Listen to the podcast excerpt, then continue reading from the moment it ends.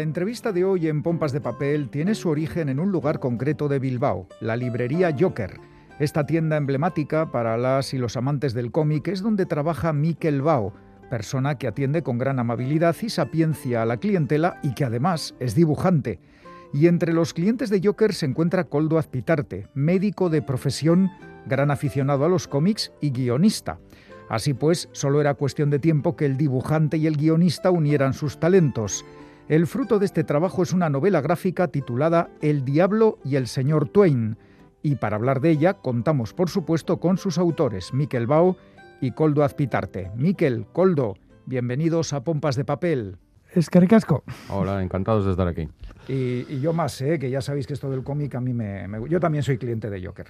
El señor Twain del título es ni más ni menos que el gran escritor estadounidense Mark Twain, creador de personajes inolvidables como Tom Sawyer o Huckleberry Finn, Coldo, ¿por qué eliges a este icono de la literatura como protagonista de esta historia? Bueno, como siempre las historias eh, nacen de, pequeños flashes, momentos, y en este caso nació de una manera muy casual porque estaba investigando para otra obra, una obra que espero que, encuentre su camino y se termine, pero que, que de momento le ha ganado la del Diablo y el Señor Twain. Y es que estoy investigando sobre la vida de Nikola Tesla. Mm, Nikola Tesla, un personaje fascinante. El que ¿eh? adelantó mucho el tema de la electricidad, ¿no? Y tantas cosas, porque era un tío fascinante. El caso es que, bueno, estaba leyendo, yo siempre que me pongo a investigar leo varias biografías, bueno, me, meto ahí en, unas piscinas de mucho cuidado. Y el caso es que de repente me encontré con que eh, Mark Twain y Tesla eran amigos. Dada la diferencia de edad, Twain es bastante mayor, eh, parecía como poco improbable la asociación. Y entonces cuando lo vi dije, ostras, qué, qué, bien, ¿no? Y entonces me puse a leer un poquito sobre una anécdota de un día concreto en el que sacaron, que está reflejada en el libro, en el que eh, fueron a sacarse unas fotos para la revista de Century, eh, Mark Twain, Tesla y otros personajes famosos del momento. Y el caso es que al investigar me di cuenta, casualmente tenía un libro de, cartas de amor entre Tesla, uy, entre Tesla, entre Mark Twain, entre Mark Twain y, su mujer, porque Tesla no era mucho de amores. Y resulta que ese día había un extracto de correspondencia en el que hablaba de la, foto, de la fotografía que habían ido a sacar con Tesla y comentaba que a la noche había cenado con una empresa, un representante teatral que era Bram Stoker. Bram, Stoker, ¿eh? el, escritor de Drácula. Entonces ahí fue, ahí fue el momento en el que me reventó la cabeza. Dije yo, pero ¿cómo puede este hombre relacionarse con tantos ilustres? Eso es, en un mismo día está viendo a estos dos. Entonces ya me picó la curiosidad y empecé a acumular información sobre la vida de Twain en esta época eh, que es cuando ya él era un hombre mega popular, el equivalente a una, a una estrella de cine de hoy en día, ¿no? Y cómo funcionaba su vida en aquel momento. Bueno, y la, gran pregunta entonces es cómo, qué es lo que hizo que Mark Twain eh, a finales del siglo XIX se relacionara con tanta gente prominente en su época y destacada en sus campos. Bueno, él era una superestrella, era como el... Como una celebrity, que diríamos el equivalente, diríamos, a un Stephen King, ¿eh? de, hoy en día. Y me parece que la comparación no es, no es eh, descabellada porque era un escritor muy popular y creo yo que el prestigio lo fue adquiriendo en la medida en la que la gente fue consciente del corpus de su obra, ¿no? Y sigue siendo un escritor popular, no es un escritor eh, de estos de lectura para, para los connoisseurs, Efectivamente. Oye, el diablo al que se refiere el título, eh, a ver, voy, a, voy aquí a filosofar un poquito, a intentar encontrarle el sentido a la obra. Se refiere tanto a la propia imagen que a veces tiene Mark Twain de sí mismo, como a la figura del multimillonario tiburón de las finanzas Henry Rogers, gran amigo de Twain, a quien salva de la ruina. Eh, y aquí sale recurrentemente que Mark Twain no se relacionaba bien con el tema de ganar dinero, más bien lo perdía. Bueno, el, Mark Twain era muy bueno ganando dinero, igual de bueno gastándolo. gastándolo o invirtiendo mal. Eso es. No era un tiburón de las finanzas, era un tipo, pues bueno, ¿qué, ¿qué hace un escritor cuando tiene mucho dinero? Pues invierte en las cosas que a él le interesan, es decir, fundó una editorial. que no eh, salió muy bien. Al principio iba muy bien, pero cuando delegó la gestión en, un pariente segundo suyo, eh, hundió la, editorial a, costa de, a, base de gastar dinero en cosas que no tenía que gastarlo. y por otra parte invirtió también en una, en una máquina automática de tipografía que lo que pretendía era acelerar el proceso de impresión. Eh, estuvo invirtiendo miles, cientos de miles de dólares en eso y no le llevó a ningún sitio bueno, eh, digamos que si hubiese triunfado eh, sería la leche, pero, pero no hubo suerte. Si encima de ser un gran escritor hubiese sido un gran financiero, ¿verdad? bueno, y ahora que no nos escucha, ¿qué nos puedes decir del trabajo del dibujante Miquel Bao en esta novela gráfica? Bueno, yo siempre digo, y esto es una cosa que aprendí de, de, los mejores, Santiago García es un gran guionista, pero y también es un gran experto en cómic, y un día me dijo, y, ya te digo, los, los, los, que no somos tan, tan inteligentes como, como él, tenemos que escucharle, eh, me dijo una cosa que es muy importante, y es que las obras nunca son de guionista y de dibujante, sino que son de autores. Es decir, que el guionista dibuja con sus palabras eh, y el dibujante escribe con sus dibujos. Y esto que, que, es muy, que es muy muy visual, muy gráfico, que yo creo que nos da una idea de, lo que quiero decir. Quiero decir que la obra eh, en manos de otro hubiera sido distinta. Otra cosa. Y, en manos de otro digo, tanto la mía, mi parte, como la de, como la de Miquel. Entonces, es nuestro niño, es de colaboración. Eh, tiene cosas del padre y cosas de la madre. Perdona que te llame la madre, Miquel. Mientras no sea la madre de alguien, no pasa nada. Pero, pero que, que, la gracia de todo esto es que, es muy bonito, le queremos mucho y, y que ha salido guapo. Y ha salido guapo. Muy ¿eh? bien, es importante. Miquel, eh, con trazo sencillo y eficaz, resuelves de forma estupenda este trabajo. Eh, una novela gráfica de casi 200 páginas. ¿Has tenido pesadillas por las noches? No, afortunadamente no. Es un hombre muy calmado. Afortunadamente no, al contrario, lo he disfrutado mucho. De hecho, me habría gustado poder dedicarle más tiempo y tardar menos de lo que hemos tardado. Pero bueno, a ver, los dos tenemos nuestros respectivos trabajos a jornada completa que a ver, que eso Ya os hemos que presentado y efectivamente esto es una, una afición y una, una ocupación, eh, digamos, secundaria. A ver, y que es una cosa que comenzó como historias breves, y que luego se desarrolló y que en un momento dado decidimos que tenía potencial y decidimos ponernos a ello y no nos marcamos tampoco un plazo, sino que lo que queríamos era estar satisfechos con la historia. ¿Cuánto tiempo hay en, El Diablo y el Señor Twain que os ha llevado a hacerlo? Aproximadamente yo diría que unos tres años, algo más de tres años. Hmm, tres años. Sí, a ver, hay que tener en cuenta que en medio está la pandemia, ah. eh, que hemos tenido prácticamente un año la obra en barbecho desde, desde que la teníamos terminada un 90% hasta que la hemos retocado, eh, calculado todo lo que es el diseño, encontrado la, la, forma de que se editara como nosotros queríamos. Es un poquito, eh, uno, como dice otro buen amigo mío, Ángel Unzueta, eh, solo hay una oportunidad de causar una buena primera impresión. Y para nosotros esta era nuestra tarjeta de presentación. Queremos hacer más cosas y era muy importante que en esta todo el mundo viera el potencial de, de, nuestras futuras obras. Miquel, por cierto, has pasado del dibujo artesanal, lápiz y tinta, a la tableta gráfica. ¿Qué, qué, qué tal ha ido el cambio? A ver, te diré, este es un poco híbrido todavía, porque esto está dibujado Es como los coches ahora eléctricos y de combustible fósil. Sí, eso es. ¿Sabes lo que pasa? Que yo creo que en el resultado. Es decir, la herramienta es lo de menos. La herramienta es la que tú te sientas cómodo con ella. Entonces, si te sientes cómodo en digital, trabaja en digital. Si te sientes cómodo en analógico, en analógico. No hay ningún problema. ¿Tú te sientes cómodo en los dos?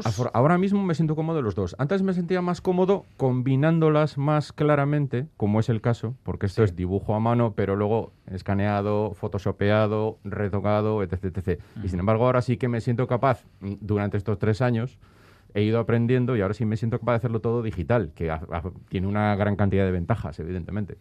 Pero la idea es esa, la idea, la herramienta es lo de menos. Efectivamente, eh, eres apasionado del cómic y especialmente de los superhéroes. Recordemos que has escrito hasta un libro sobre Thor, el del trueno.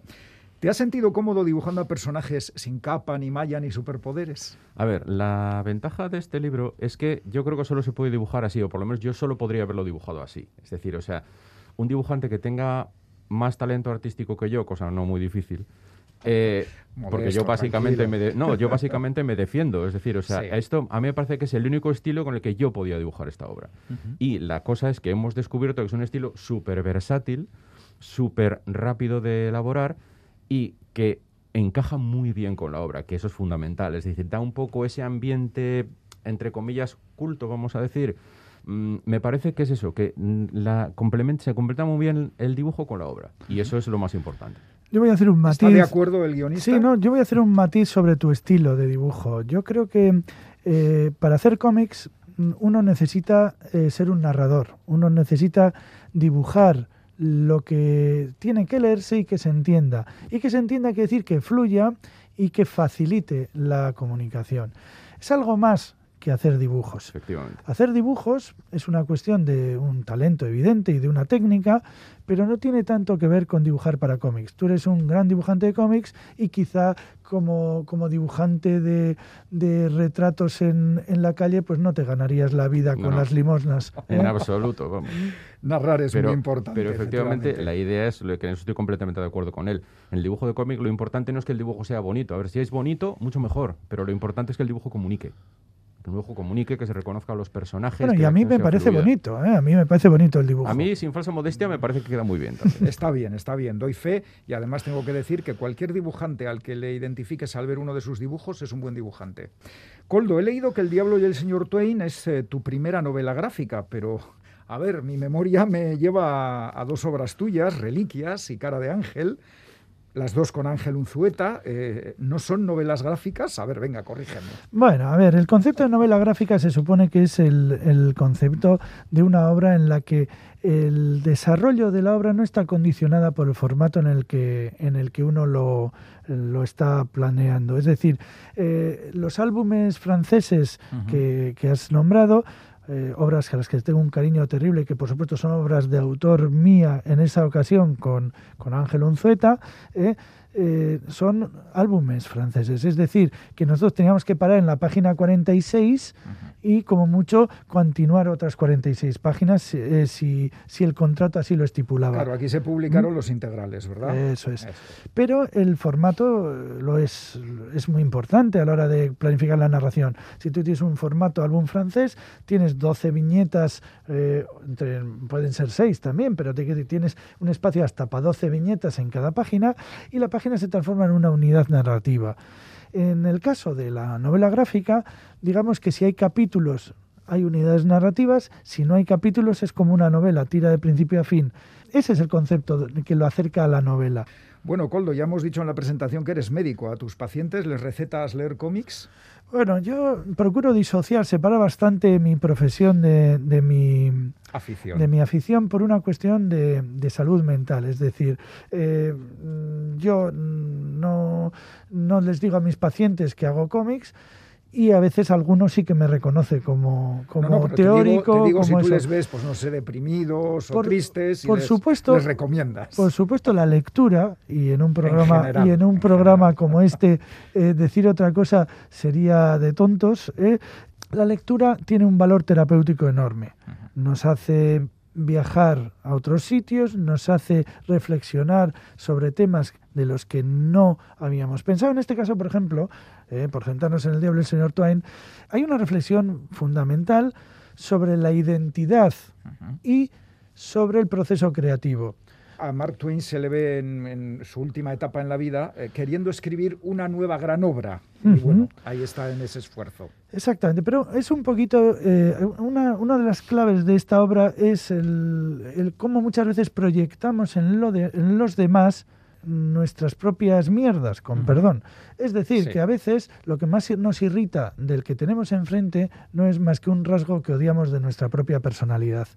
Estas cositas que, que a veces son muy evidentes, yo creo que es el gran tema de fondo de esta obra, que es el hilo que, que sustenta todos los diferentes capítulos y que al final nos llevan a, a, esa conclusión que yo uh -huh. creo que, que, lo eleva a otra dimensión. Sí, no olvidemos que Mark Twain es un eh, seudónimo y, y, que él mismo dice que no habría sitio para dos Mark Twain en el mundo.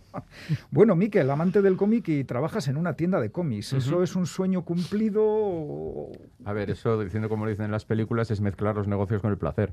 Es que, decir, nuestra, o sea, que ya es difícil. Desde, de hecho, desde que trabajo en Joker tengo mucho más vicio con los cómics. Es así de sencillo. Se han sí, vuelto sí. mucho peor todavía. Claro, o sea, porque amplías, es que los cómics ocupan sitio, ver, ¿verdad? Amplías mucho los horizontes, eh, conoces a mucha más gente que sabe mucho más que tú y a la que simplemente pones la oreja, escuchas y aprendes. Entonces, evidentemente, vamos, sí, sí, o sea, uh -huh. cada vez peor, de hecho. Que decir eh, lo de aprender eh, es verdad, porque leyendo El Diablo y el Señor Twain, eh, uno descubre facetas del escritor y descubre también un, es un retrato de una época, con unos personajes muy importantes que han tenido mucha influencia en cómo ha evolucionado la humanidad y cuya obra pues, ha llegado hasta nosotros, hasta nuestros tiempos. No solo se disfruta, sino que además se aprende. Eh, no podemos terminar sin la pregunta de rigor. ¿Estáis trabajando en algún nuevo proyecto? Bueno, antes has dicho algo, Coldo, que, que, Sí. que te gustaría que... No, no, de hecho, la de hecho respuesta es sí. la respuesta es sí. Sí. Antes, antes de siquiera eh, empezar a hablar con editores de, de esta obra, tuvimos algunos interesados. Por suerte, elegimos el que más entusiasmo ponía y nos sentimos muy contentos con cómo nos están tratando. Eh, antes de eso, ya estábamos trabajando en el siguiente proyecto. Llevamos trabajando en el siguiente proyecto ya un buen tiempo porque la parte de- del inicio es, es la mía, es la que tiene que ir sentando la, la- la base de, de lo que luego él ha empezado ya. Entonces, sí, es una obra muy distinta, también una novela gráfica en el sentido de, de una duración bastante notable y, y yo espero que esta vez consigamos ir un poquito, un poquito más rápido y para el año que viene, por estas fechas, podamos estar hablando ya de- del, del siguiente libro. Ya está avanzado y, y lo único que es que no es por superstición, es porque no me roben la idea. eh, es una historia Ah. de una mujer fascinante del siglo XX eh, que yo creo que nos pillará cerca su historia y que la podréis disfrutar. ¿Has empezado a dibujar algo, Miquel? Hemos empezado a hacer bocetos. Algunos bocetos, muy bien, empezado así bocetos, empiezan los pero, pero la idea es esa, la idea es que esto está en marcha y que va a ocurrir. Es decir, además ahora ya lo hemos dicho en la radio, o sea que vamos, ahora vamos a tener que hacerlo. No tenéis más remedio, efectivamente está grabado. Aquí estaréis para contarlo, en pompas de papel. Eso esperamos. Pues recomendamos a toda la audiencia de Pompas esta novela gráfica, El Diablo y el Señor Twain, publicada por la editorial Dolmen, con guion de Coldo Azpitarte y dibujos de Miquel Bao. Coldo, Miquel, enhorabuena por vuestro trabajo y hasta la próxima. Muchas gracias. Es que ricasco.